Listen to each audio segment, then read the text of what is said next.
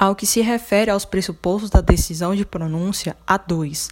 O primeiro é a prova da materialidade e o segundo é os indícios suficientes de autoria.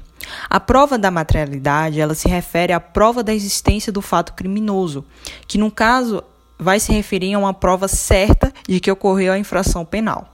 Ressalta-se também um ponto bastante importante de como essa prova é feita via de regra, é feita pelos laudos periciais, porque através dele pode-se demonstrar a ocorrência da morte. Não conseguindo prova por esse meio, é possível provar pela materialidade indireta, que está prevista no artigo 167 do Código Penal, que caso não seja possível o exame de corpo de delito, a prova testemunhal vai poder supri-la.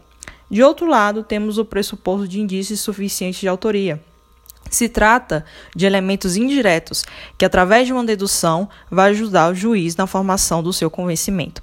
Porém, ela exige a necessidade de que sejam suficientes. Sendo suficiente, pode-se usar esses índices. O objetivo para que sejam suficientes é a garantia do devido processo legal.